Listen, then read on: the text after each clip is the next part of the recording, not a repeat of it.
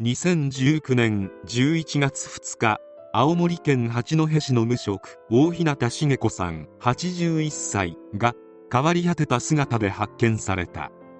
第一発見者は一緒に買い物に行く約束をしていた知人の女性。大日向さんが電話に出ないことを心配して自宅を訪ねると玄関先で首に礼服用の白いネクタイを巻きつけられた状態でうつ伏せになって亡くなっていた。何者かによって命を奪われたのは明らかだった。通報により救急車が駆けつけ近隣住民も大日向さんの自宅周辺に集まった。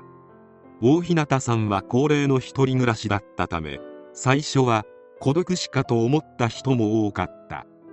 そのため何者かに命を奪われたという事実を知った時周辺住民はとても驚いた。大日向さんの知人は皆口を揃えて活発で気配りもでき恨まれるような人ではないという。室内に残されていた財布には現金が入っておらず玄関には花瓶の破片が散らばるなど争ったような痕跡があったこともあり事件として捜査本部が設置され80人体制で不審者の洗い出しが始まった。情報提供を呼びかけるチラシを配り懸命の捜査を行った結果犯行に使われたネクタイから採取した DNA 型と一致する人間を逮捕した。逮捕された者の名は久保田涼子容疑者59歳。被害者宅から約5.1キロ離れた市内に住む無職の女性である。久保田は大日向さんより22歳も下。自宅も離れており2人とも車を所有していないし大日向さんは免許返納もしていて生活圏も違う。2人の共通点は何なのか。それはパチンコであった。久保田は同世代の男性が一人暮らしをしていた部屋に事件が起こる45年前から同居するようになった。同居していた男性は明け方には仕事に出かけており久保田もほぼ毎朝8時前には自宅を出ていた。周辺住民はてっきり久保田が仕事に出かけていたと思っていたが逮捕後の報道で無職と知って驚いたとのこと。久保田が毎朝決まった時間に自宅を出ていた理由。それは近くの大型パチンコ店で入場整理券を配る時間帯に間に合うためであった。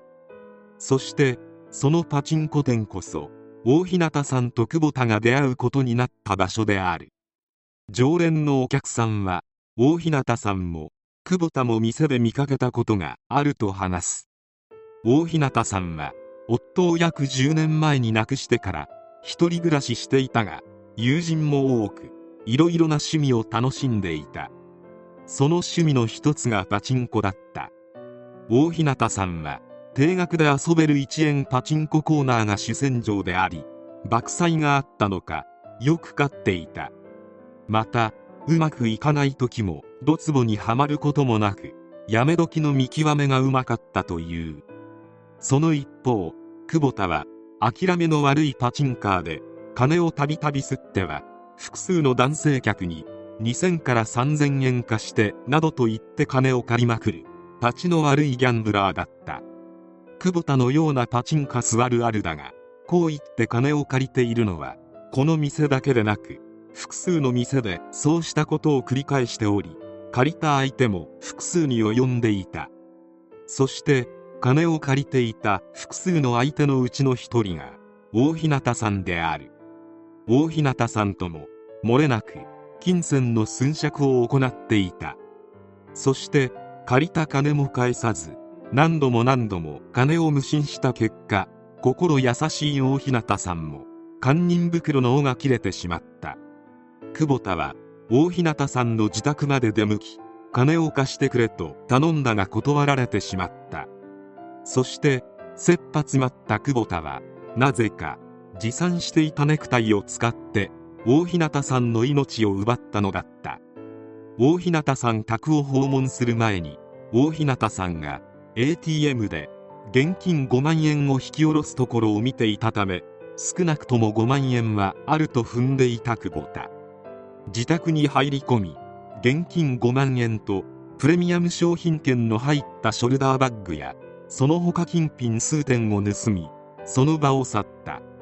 よほど焦っていたのか何も考えてなかったのか凶器に使ったネクタイは大日向さんの首に巻きついたままにしてしまった。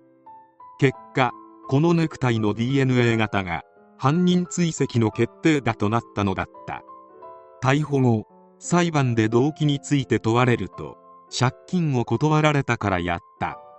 金が欲しかっただけだったと供述。自宅を知っていた件については久保田は事件以前にも大日向さん宅を数回訪ねたことがあったと話した。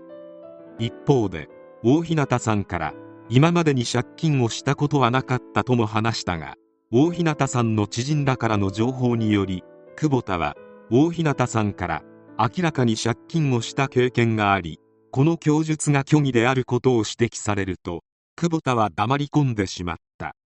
検察はこの後に及んでもまだ反省の色が見えない久保田に対し無期懲役を求刑。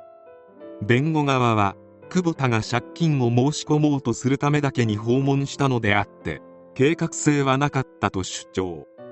借金に苦しみ解消する方法がわからなかったとして情状酌量を求めた。そして下された判決は無期懲役であった。量刑理由で裁判長は他に方法があるのに借金に関係ない被害者の命を奪って問題解決を図った。として動機は身勝手かつ短絡的で組むべき事情はないとした。計画性については被害者宅を訪れる前から計画していたとは言えないと弁護側の主張を一部認めたが減刑とまではいかなかった。大日向さんの遺族は久保田被告に反省や後悔の念などは少しも感じられなかった。母の無念さや犯した罪の重大さと真摯に向き合ってもらいたいと代理人を通じてコメント。事件は幕を閉じた。